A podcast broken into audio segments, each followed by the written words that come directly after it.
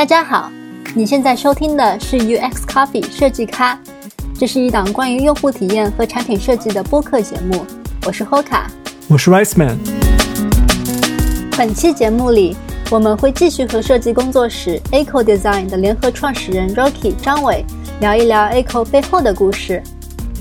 上期节目中，Rocky 和我们讲了讲 Aco 这家公司的起源和成长道路上的探索。从两人小团队成长到现在六十人规模的公司，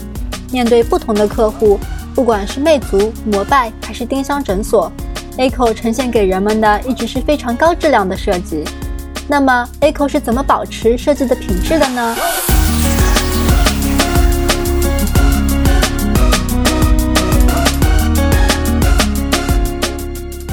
嗯，我觉得。嗯，首先是人数，其实我们基本就停留在六十人以内这样一个规模，我们不会再有更大的一个增长。我更期待是每个人创造更高的价值。嗯，因为当你念不出公司里面每个人的名字的时候，这就是你对于质量失控的那一天。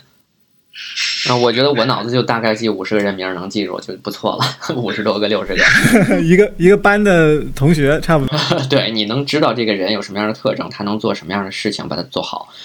然后这是第一点，然后第二点最核心的一点呢是，嗯，我觉得就是公司文化，嗯，对于品质的要求，对于很多东西的要求，我觉得就在大家的脑子里面永远有有一杆尺，因为设计这个东西，而且你看现在我们做的东西很很多很散，它是很广义的，就这些要求其实渗透在了很多地方，我们的每次开会沟通，我们的这个呃对于文档的要求啊，还有就是观点的这种。这种筛选上面都是，其实这种态度渗透下去之后，它它是会传染的，啊，就是就是一个一个设计师进入到这个环境，你会发现你的可能技术还不难，但你会有压力，你会知道，哇，这个我的要求是这样的，因为别人都是在这样做。还有一个呢，就是我就觉得我在内部这样讲，我在跟设计师在讲，我们永远要对自己的设计负责，而不对客户负责，甚至在某些时候，为什么怎么这么讲呢？通常会有两种情况，一种是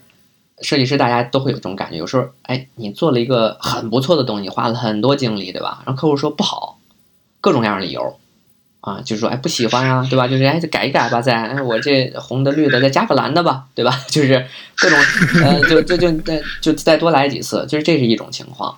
其实，呃，我觉得这里边永远要特别客观的看待，因为当你把就回到那边，你把美学人文的东西带到这里面来。人的观点就会就会非常多，就每个人都会一千个人有一千个人的喜好，所以我觉得永远要把问题拆开看，什么东西是个人的问题，什么东西是真的是品质问题，把这两点拆开之后，你会发现你要对你的作品负责。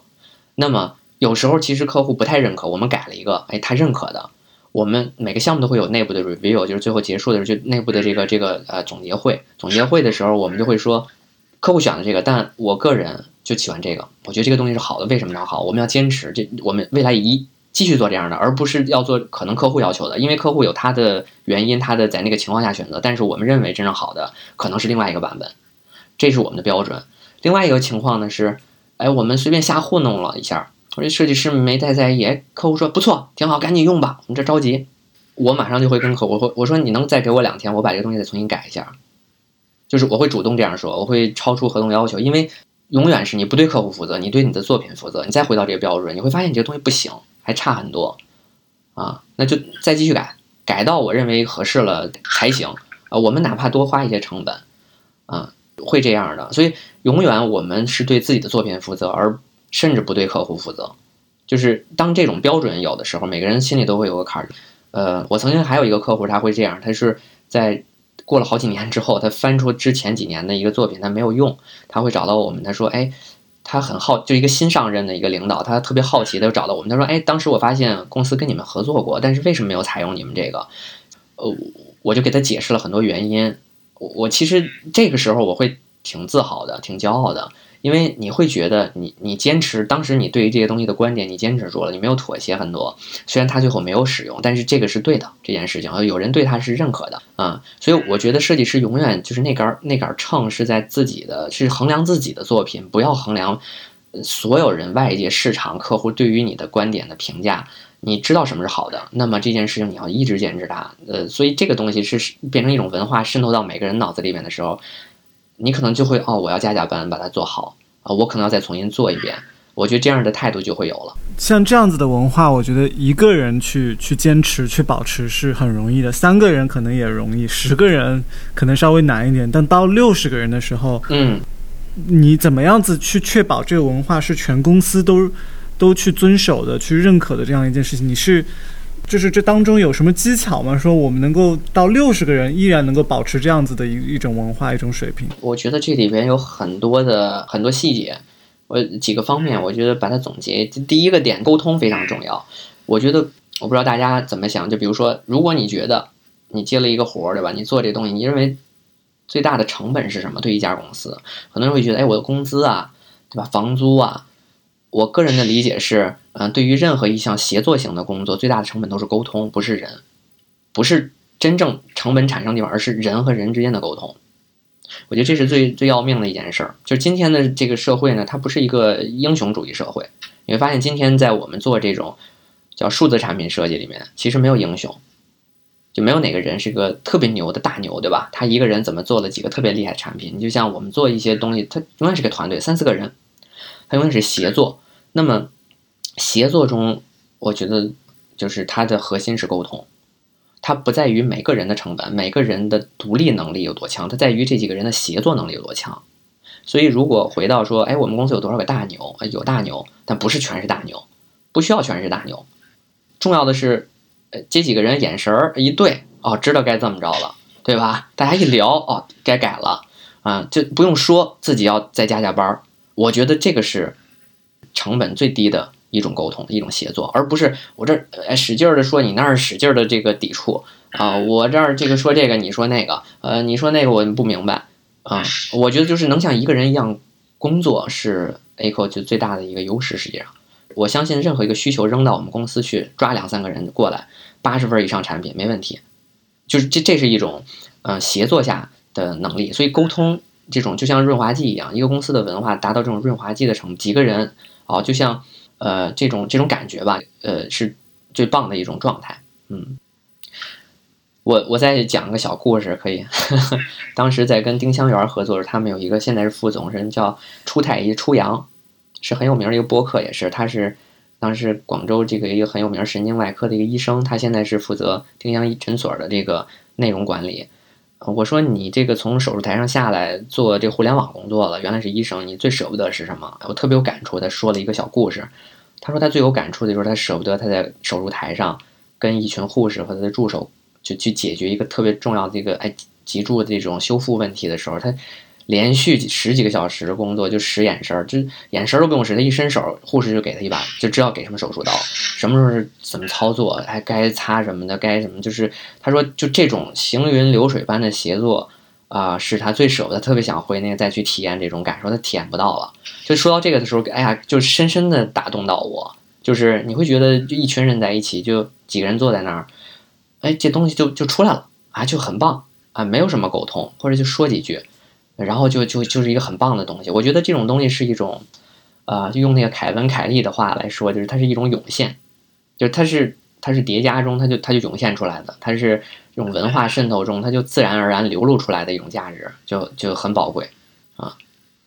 我想象这种涌现或者简单的叠加，并不是什么人叠加在一起都能有这种涌现吧，就是。这东西的关键是是在于这个个人吗？是你们在招聘的时候有特别严格的筛选，说你觉得这这几个人加到我们公司可以产生这种化学反应啊？那我们在筛选人上有有几个标准。第一个，我我我其实我会更看重呃，就是潜力，而不是当前的能力，呃，这是蛮重要。就是因为你要看到他能成长，这是蛮重要一点。第二点就是他的沟通能力，这非常重要，就他愿不愿意沟通。这个涉及到，比如说人的性格呀，对吧？然后，呃，但是我觉得这这在某种程度上能够改变。你像我原来不太善这个言语，我在微软时候也是闷头工作，就很典型的设计师，不说话。对，你知道，就是呃，很多我再说一个典型的例子，大家就是设计师，当你们去服务一些客户或者在公司内部，最怕的一件事是什么？哎，老板，客户发了邮件说，哎，改个什么东西吧，又来了，对吧？我在公司里边说的是，你去找客户去烦他。烦到他觉得啊，行行行，就这样吧，你赶紧弄出来。我相信你的，你要到这种程度，你要去找别人啊，对吧？就是设计师为什么要等着别人来告诉你做什么，来评价你做什么？你去追着别人屁股问，你说这东西我做好了，哎，这样行不行？那样好不好？就是你一定要追着别人去问。我觉得这这是一种态度，这是一种非常重要的态度啊。这是你能在招聘过程当中看得出来的的态度吗？看不太出来，但是这是我们挺挺期望的一种一种一种素质吧。我会把那个人才呢特别粗犷的分成两种类型，呃，四种类型，两个维度。就一大家想一下横轴一竖轴，横轴就是态度，态度好，呃，态度积极，态度不积极。竖轴呢，能力强，能力不强，对吧？然后其实你最想要的人是什么？一定是态度好、能力强的。你最不想要的是这个态度不好、能力也不好的。对，但是呢，我们能够接纳，哎，这个态度好。哎，能力还不强的，但是态度不好的两个象限的人都不是特别，就是你不主动的人，不管你能力怎么样，呃，我觉得都不是都不是可选项，都一定不是可选项。所以，所以这为什么呢？这个标准是我觉得跟今天的呃这个社会协作关系很有关系的，就是今天的协作是高于你的单体的能力的，因为今天任何一件事情都必须是嗯协作完成的，你要满足商业诉求，必须是协作。就是单体没有再能够去成为英雄，然后并且完成商业的这种可能就很少，在很多领域里仍然有，对吧？就是但是它很少，啊，对，在我们这个互联网行业，我觉得它的协作的这种意义就一定是最高的，啊，所以这是我们在人上面的一些选择吧，一些标准。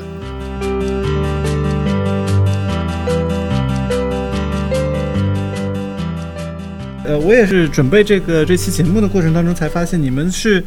一四一五年左右开始接一些很非常规的案子，你们做的不不仅仅是 App 网站，甚至是哪怕是线下物料，对吧？就你这个案例是涉及到了物理空间和线下触点，这个是你们网站上用的词啊，非常有意思。当中有几个案例，我觉得我们可以讲一讲，我觉得很有意思。一个是。丁香诊所，还有一个一家体验店，然后包括最近的这个摩拜单车，他们都不算是非常传统的，就是一个网站或者是一个 App。很好奇你们是怎么接到这样的案子呢？是是你们有意识的去去接呢，还是说说丁香园他们就找到你们？你们之前也没有展现出这种能力啊？啊，我觉得又回到这个问题上，人家怎么信任你？我觉得呃还是几个点，我觉得。我觉得是意识认知吧，对于一些东西的认知。我先讲一个模型，大家再脑补一下，脑子里边可以想象一下啊。就是我们今天做的什么，就是好像做什么都做，但实际上我们就做了一汉堡。我们是一家汉堡公司，实际上就是这汉堡怎么解释呢？汉堡的上上半那面面包片儿，对吧？上半部分那个面包片儿啊，叫 digital，就是数字产品。然后这汉堡的下半个面包片儿呢，叫 physical，就物理空间。我们把这个首先，呃，就我们今天做的事儿，首先分成它是个数字产品，数字世界里边的东西和真实的物理世界里面的东西。就是因为你的商业未来不可能是任何，就没有哪个商业就是线下的商业未来都是互相互联网公司，线上的商业也在很多在回线下，所以都会有交集。所以这是汉堡的上下两个面儿，然后中间呢有一个像香肠一样的一个一个一个曲线，它叫 workflow，它是工作流。这个工作流会串起。digital 和 physical 和就是物理的和数字的，然后来完成人们不管在线上还是线下的交互过程，这就构成了这汉堡是夹着中间这个不管肉啊还是菜的部分。最后一个呢是这汉堡上面会加一个小旗子，对吧？有时候会插一个小雨伞或小旗子，这上面是 branding，是品牌。这四件事儿就是今天 Echo 做的所有的东西。就是我们要理解，就 digital 的产品是什么，数字化产品是什么，物理空间里所涉及到的所有的触点以及这个空间，然后以及用户如何在线上与线下，哎，一会儿在线上了，对吧？哎，嘣嘣嘣一点二维码回来，哎，又回线下了，一扫码，被从线下回线上了，哎，怎么就付款优惠券再回线下，哎，开发票，对吧？线下拿走这些流程，这是 workflow，这是一个 workflow，它未来就一定是线上线下，呃，串起来的。然后同时，它要知道你是谁，你这汉堡是怎么样，好不好？Branding，你的品牌也是深深的扎在这汉堡，所以你这汉堡要一口咬下去才好吃。你不能只吃一个 digital，你只吃一个 physical 的，你或者就把肉揪出来，对吧？要一起吃。就未来的商业就这四件事儿，就是我们要帮人去把这汉堡做好。所以这样就可以比较好的解释我们在做什么了。也就是在这件事儿里，你会发现有的人哦是这一部分，有的人是那一部分。你像摩拜，我们就做了它的 digital 和 branding，啊，就是数字化产品和品牌。我们丁香园就做了它的啊 to C 的那个呃 digital 的产品、数字产品和线下的空间，就是诊所以及里面物料。对，然后比如说我们在做了像嗯，最近我们在服务于奔驰二手车，我们就在做它呃线下的物料触点、品牌以及 workflow，就非常重要的、特别重的是 workflow，就是你的交易流程是怎么样的。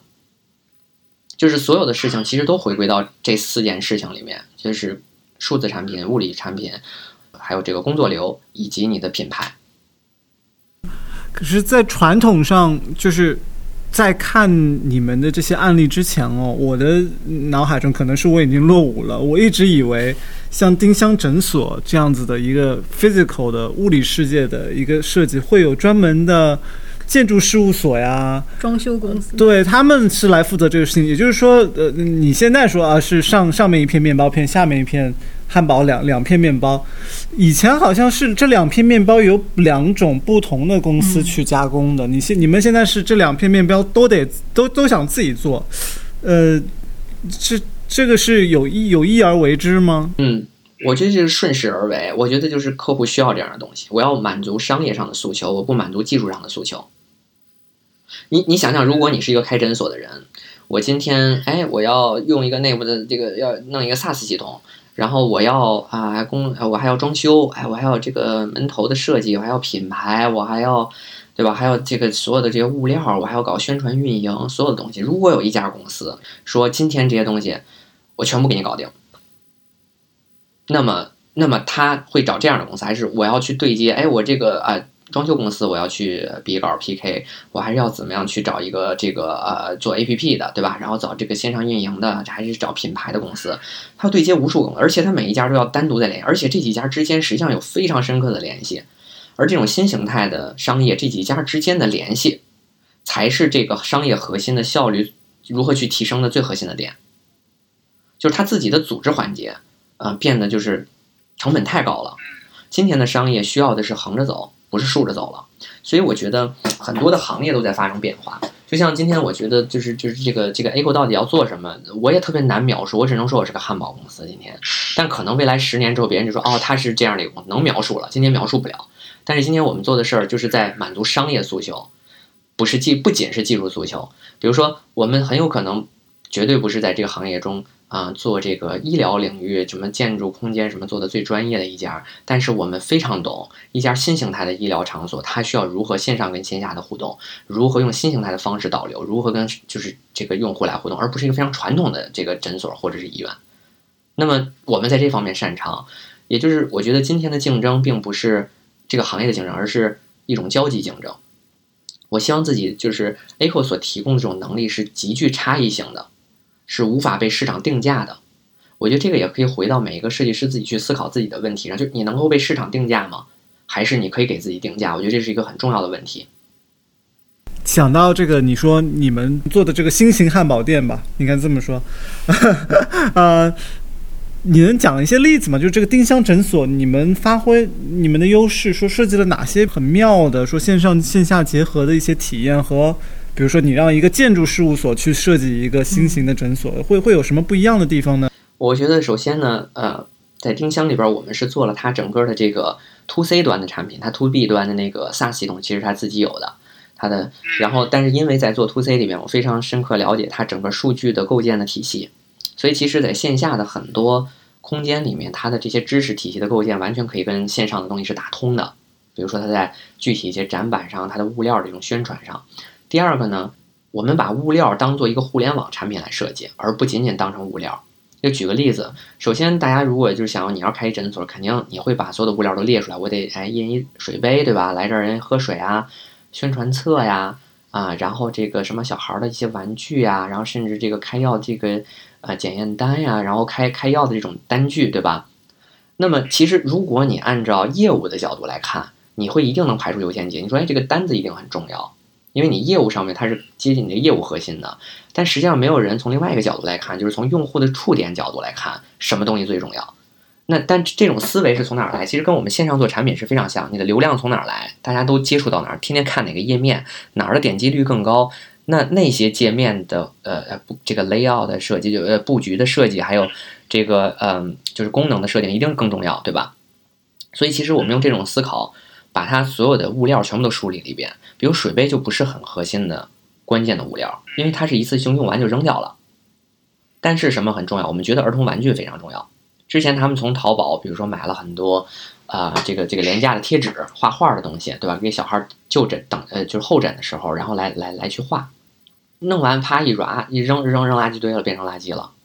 我们设计了一个新的方式，就是等于做了一个贴纸。那贴纸是什么呢？是让他贴出自己的爸爸妈妈和自己，然后在上面贴这个呃笑脸儿，嗯，贴上 A B C D，把名字贴出来。你会想，就是小孩其实通过创作，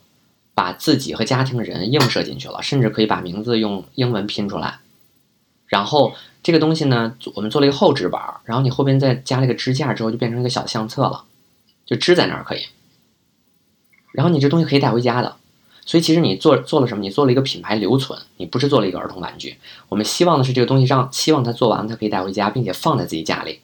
然后哎，时不时的哎看见了哦，丁香诊所我上次在那儿做的体检，那么它就产生了商业价值，它不是一个娱乐价值，让你等在那儿的。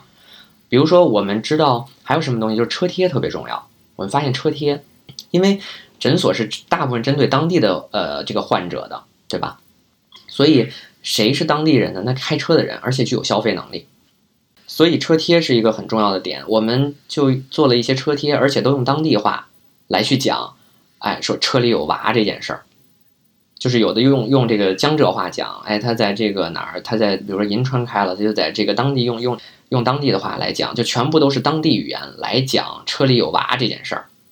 然后写上丁香诊所，别人觉得哎这个好玩儿，说的是当地话，都是当地人开车的人有消费能力，所以就就好玩儿。但是你解决的是消费者的问题，说我就是想贴一个说我车里有娃，你注意开车这个问题，就告诉后边车对吧？后边车就看见了。所以这还有包括就是拎纸袋，还有包括你送出去的名片，还有这个宣传册。我们宣传册就没有用标版，就是呃规范版本的那样一个纸，而是用了一个非常不一样，因为我们想它经过的时候，你可能会拿理财的呀，又什么这个 4S 店的，它都长得一样。为什么一样？我们就问下去，你会发现印厂中切成一样的宣传册的那个成本，在一张纸中是最便宜的。所以就是我们就说，你成本哪怕每一张高了几分钱或者几毛钱，但是你创造了一个差异式的传播，而且我们把每一张宣传册里边带上了一个带个人名字的名片。那么这个人看到这个名片之后，就会把名片留下来，塞到钱包里。那你这个宣传册可能还是扔掉了，没关系，但是你的名字和电话留要有留有留存了。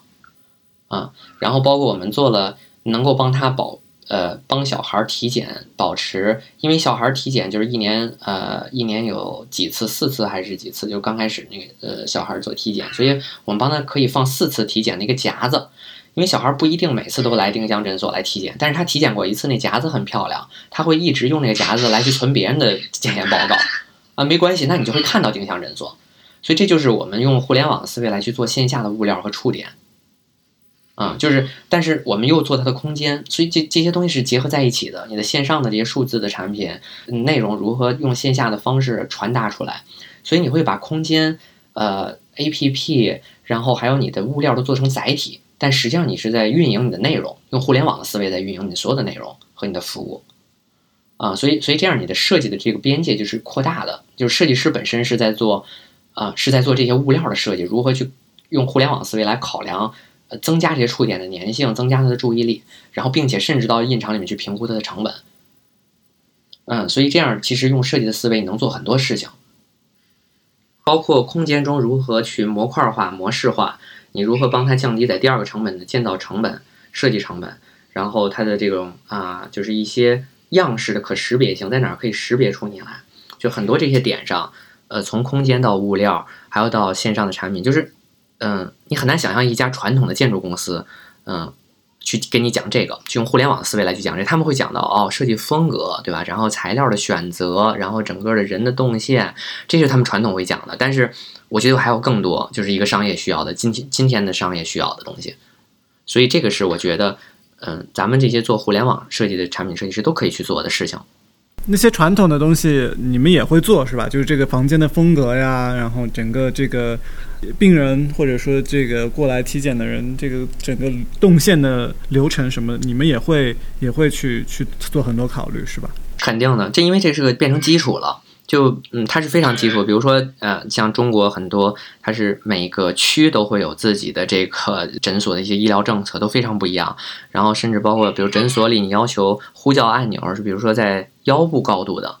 啊，这些很多细节，就是它是很基础。比如说，因为人倒掉之后，你伸手也能够到那个紧急按钮，就像这些非常基础性的设计，它变成一个基础了。我们等于是在学习这些基础性东西，再去把的经验嫁接过来。因为我相信这些已经稳定的基础型的，在一个行业里深入的经验，你是能够通过时间的磨练把它学习到的。但是，一些新的思想，你能够去用新的思想去重组它们，这个其实是蛮难的一件事情啊。这个是我们等于天然带来的，所以就是一边去补，一边去把自己的这个新的思考怎么嫁接到上面来。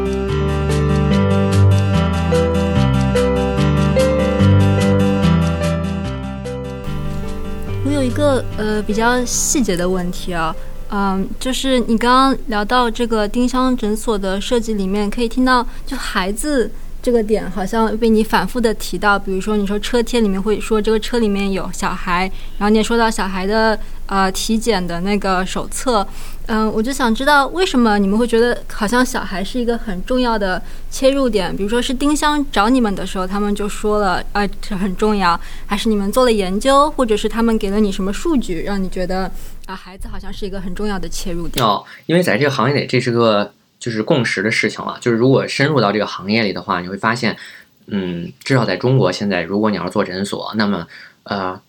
就妇幼是切这个新形态诊所。最好的一个点，你会发现非常多的什么网红医生啊、医生集团在做这种妇幼的连锁的诊所。因为首先呢，从这个整个大商业环境，包括用用户诉求，最舍得花钱的还是孩子，还有就生小孩儿啊，妇女这块儿就是呃孕妇，所以这两个是他最愿意花钱。从商业的考量上来说，这个回报率是最高的，最好切开这市场，从妇幼来切综合。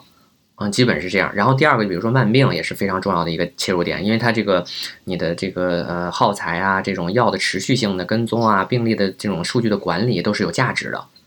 啊。还有比如说康复啊，这些都是都是因为如果你深入到这个行业，这些变成一个共识了。所以啊，为什么切儿童？所以比如说物料为什么会在儿童上？那么它这是在商业整个对于这个市场的理解环境下，然后那你怎么去做物料去筛选中？一些观点，那嗯，比如说在呃，如果是其他行业没有深入到这里边，确实对这些东西可能会要有一定的学习过程，因为我们在这个行业也做了有几年的时间，所以对大概的发展过程都会有一些了解了。妇幼是呃连锁性诊所这种模式输出的诊所，就是很重要的一个切入点，所以围绕他们的不管是服务的安排、就诊安排，还有这种触点的设计，都是最核心的。那做空间设计，嗯，是不是和互联网产品有一个不一样的地方？我现在能想到的哈，就是你怎么去衡量你的这个设计的给这个商业带来的价值，会不会是比传统的互联网产品会更困难？就是啊，比如说一家公司找你们做了重设计啊，他可能会看到，哎，好像用户的这个停留时间更长了啊，这个互动率更高了，这个很好衡量，是吧？那那到了线下空间的设计，说，哎，我为什么要花这么多钱找 Echo 这样的公司来来来做这个，而不是可能有有有更节约成本的做法或者什么？就是你们怎么去体现你们的这个服务的价值呢？我觉得今天在衡量新形态的商业的时候，很多标准不太一样了。你像原来你会谈到，哎，我这个风格对吧是怎么样的？我材料是不是高级？我觉得这些东西就会变成了，嗯，就刚才提到设计里面一个特别重要的，就是说。你的这个美学价值，它变成基础了，它它是个很基础，但是你要你要有，但是第二点呢，你要保你要去衡量它很多东西，比如说你的品牌是不是能够被很好的露出，能够被人记忆，能够被人转述，能够被传播，就是呃你会发现刚才我谈到很多点都是哎人们能够把它带走了。人们能够看到它了，对吧？人们能能够记住它了，哎，我愿意拿回，就是这就是我们在说留存。你是完全用互联网的思维来去看整个线下诊所的运营的，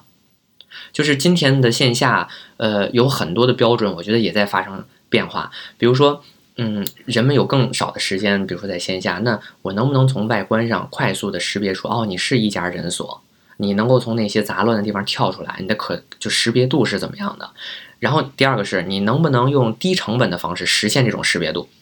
你的成本控制是怎么样的？第三点，比如说你能不能被人发现之后转述？我觉得这都是我们考量的要素。但你会发现，你比如说风格呀、审美啊这些东西，它是一定存在的，但它会被降到另外一个级别里去。我们不再讲哦，这是一个中国风格的诊所，这是一个什么国际化的诊所，这些风格类的东西，我觉得是个人的，就是非常是千人千面的啊。就传统对于装修或者是空间设计的，但是它无法被。很好的量化被考核，但是当别人这种记忆度、识别度、呃转述的能力，然后这些东西，然后它是它是可以被就像互联网产品一样，我们需要这些东西被传播起来，就甚至而且就是通过呃第一批你下去之后发现有问题，你再去调它，啊，不停的再去换，就像就像软件一样再去更新，所以这些东西我觉得它的衡量的思维都是可以用线上的产品，很多可以复用到线下的。你觉得？我知道，啊，我因为我们也几年没回国了，但是我也一我们也一直关注国内的这个情况。我们也听说什么，像国内最近有了什么线下的零售店是由阿里巴巴做的，什么盒马鲜生这种叫什么新零售是吧？对，对。那未来你觉得这这是一个趋势吗？说，哎，我们传统做互联网的这些人，我们要走到线下去，我们。要用互联网思维去做传统说，哎，线下的这些这些体验都我们都会做，是会这样吗？而且会有优势，其实。所以你的问题是说，嗯，就是现在就是从线上又回线下这个趋势，会对我们现在的这个设计师，至少在做线上这件事有什么样的影响，对吧？我们未来是不是要？对对。我觉得，我觉得这就是我可以用刚才的一个自己的观点来回答，就是第一个，我觉得设计不是一个行业。我觉得设计首先不是行业，设计是一个你用用能力来把商业技术和人文的东西结合在一起的一种能力。所以其实我觉得跳一定要跳出来，设计师是跳出来要去想我能解决什么样的问题，我在这个领域有什么样的优势，有哪些是你不懂的。你就像线下这种盒马先生，像现在我们在做一家，呃呃用集装箱打造的高品质的无人值守健身房。也是连锁，对，然后放在小区里，你比如回家十块钱人民币一小时，你就可以健身，啊，马上要上线，就现在其实在上海已经布了十几家了，然后马上要快速的去，所以这些东西都是，就是你不要去惧怕任何一个领域你没有接触过，啊，实际上，呃，有很多在互联网里面学习到的东西是这个这个物理世界里面一样的通理，嗯，它是可以被通用使用的，只不过我觉得是缺乏实践而已。今天就是我们在这方面做了很多的实践，我会越来越有自信，啊，这个这个啊，这些方向绝对是可以走得通，但是它有一些特殊性，它并不是直接就搬下去的，啊，这也是我就是另外在内部我们有一个方法论，我就叫映射，映射的方法，就是你在线上的很多思路在线下要不是复制，就是线上和线下不是复制关系，而是映射的关系，如何用有效的方式来寻找这些映射点。啊，然后并且把线上和线下统一在一起，这是一个呃非常值得思考的一个一个点。那么其实设计，如果说哎，怎么今天我就开始做物料了，开始做宣传单了，对吧？那天我还在那儿做 UI 做图标呢。啊，我觉得这个呃，我觉得绝对不能把自己设计定义成一个行业，设计是解决问题的。你的你的解决的问题的经验是可以完全解决很多领域里，嗯，跨上线上线下跨行业去解决的。但是，一旦你深入到了，比如说，哎，你到健身领域，你到呃医疗领域，你需要扎下来再往下去做更深的时候，你真的要补很多课，啊，也要花时间来补课。但是你的经验一定要知道自己的优势在哪儿。所以我相信，嗯，做线上的很多设计师，尤其是我们做这种逻辑性的思维的，就是很多设计师，然后做这种品牌啊、美学相关的，都是可以，嗯，找到很多在线下的这种用武之地的。所以你们。做这个，比如说丁香诊所、一家体验店啊，这些设计师可能其实有一大部分之前从来没做过，现学的是吗？嗯，是这样。我们的建筑的团队实际上都是建筑师还有空间设计师组成的，啊，他们也是原来没有说专门学这，但是他们都是比较有想法的新的这些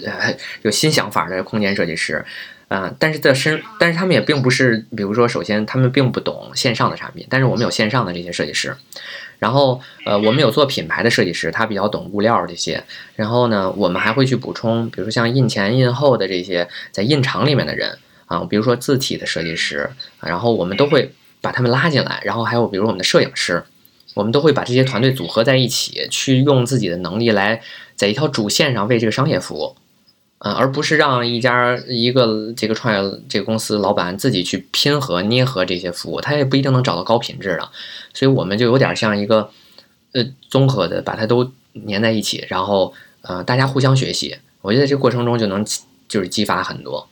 因为在这个合合作过程中，你会发现很多 gap 是没有人去补的，比如说空间设计师和我们的。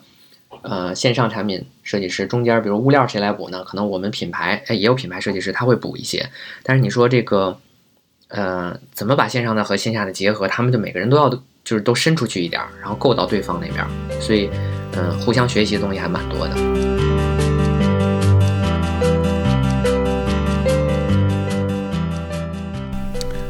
好，那我们最后节目最后，我们想聊一下未来哈，就是其实我们。讲了一些关于未来的东西，就是我感觉整个 Echo 在走的路线，嗯，就是一个新形态的这样一个设计工作室，已经和传统的我 我认知当中的设计工作室已经完全不一样了。我很好奇，在你心目当中，在未来就是可以预见的三五年之呃三五年的时间里，这个设计这个行业或者说设计工作室这个行业，你有哪些变化呢？回答你这个问题，我就再讲一个。我听到很棒的答案。另外一个小故事，那个我们帮虎嗅的那个虎嗅也是做他的一些新形态的产品，然后他的老板虎嗅就也是一个国内很有名的 IT 媒体嘛，然后他老板那个对李敏老师，然后嗯，我问他一个问题，我说媒体未来会变成什么样？跟你问这个问问题特别像。我说媒体会变成什么样？他说媒体会消失。就就原来定义的媒体会消失，就像今天我们在讨论设计，哎，它到底是什么，对吧？就是我理解设计的边界是什么。其实媒体人也在想媒体到底是什么。他说媒体也会消失，啊，媒体首先呢，传统媒体要具备服务能力。第二个呢，每一家公司都变成媒体。这可能我把它全部都换成设计师一模一样的一个答案。我会觉得设计要变得更加具有服务能力，啊，对于商业的服务能力，对于技术的服务能力，对于，呃，就是。就是更大目标的一种服务能力，不分行业、不分这个线上线下的一种服务能力，对于资本的服务能力。第二个呢，每家公司都会变成设计公司，都会变成很棒的设计公司，很专业的领域的设计公司啊。那如果每家公司都变成了很棒的专业的设计公司，那 ACO 怎么活呢？好，我觉得是这样的，就是设计分成两种啊，一种叫做就是你把创业公司，其实它的成长过程，它会迈台阶儿。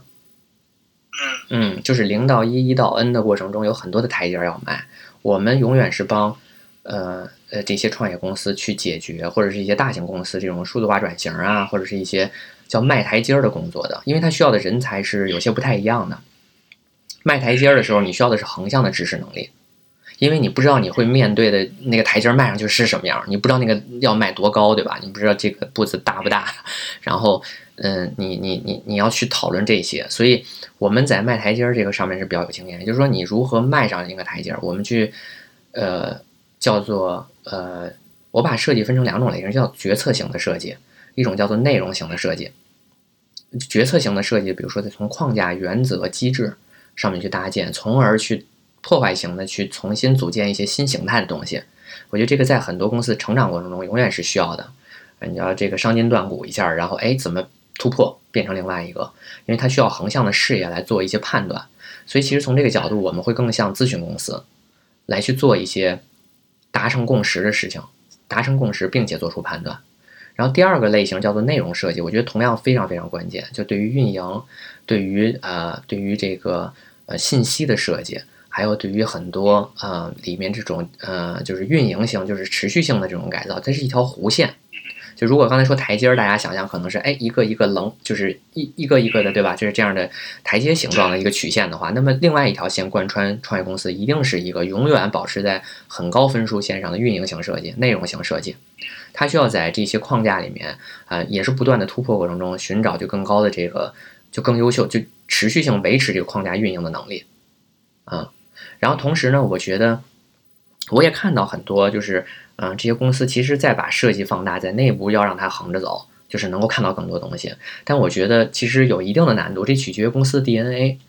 嗯，这就回到另外一个问题，我在跟很多客户合作的第一件事情，并不是马上就去了解那个工作，其实我在找到如何跟他们沟通，也就是我想先看到设计在他们公司内部的呃地位是怎么样的啊，然后是如何被对待，如何进行沟通的啊，然后我才能知道如何跟他们进行沟通，也就是还是沟通的成本是很高，嗯，就是文化差异这些东西会导致公司里面对于设计价值的认可以及应用。呃，就是不太一样，啊，但是我觉得不可否认，就是设计这种思想，就是它被扩大化、它技术化的过程。我觉得设计技术化的过程，呃，一定会使它，不管在公司内部，一定是变得更普及。就是那些具有横向能力的设计师，在内部和外部都会可能吃得更开一些。对。那你作为这个 Echo 的创始人、合伙人，嗯，也是。大家的老大吧？你觉得这样子的行业的变化，设计在消失，每一个公司自己都会变成一个专业领域的一个设计，你们会做什么样的事情？或者说你自己，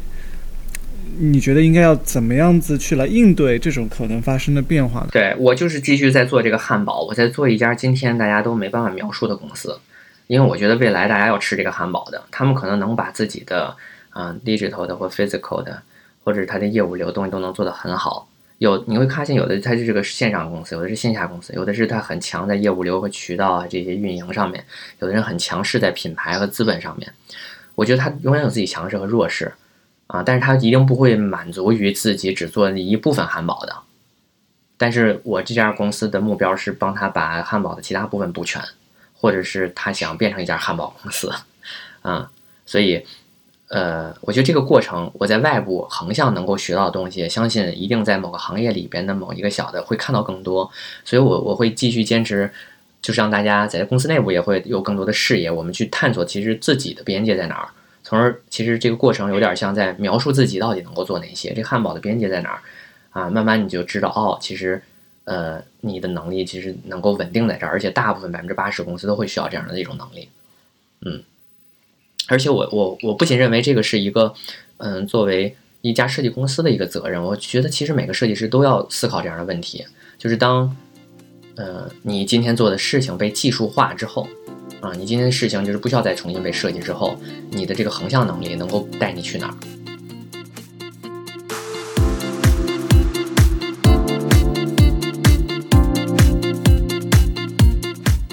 本期节目就到这里。如果你喜欢我们的节目，我们推荐你使用泛用型播客客户端订阅收听。如果你是苹果用户，你可以使用系统自带的一个紫色图标，名叫播客的应用。如果你是安卓用户，你可以下载 Pocket Casts 等第三方应用来收听节目。只要你在这些客户端中搜索 UX Coffee，就能找到我们。在节目播出后，我们也会在微信公众号上发出节目的文字整理版本。我们的微信公众号也是 UX Coffee，U X C O F F E E。好的，本期节目就到这里，我们下期见。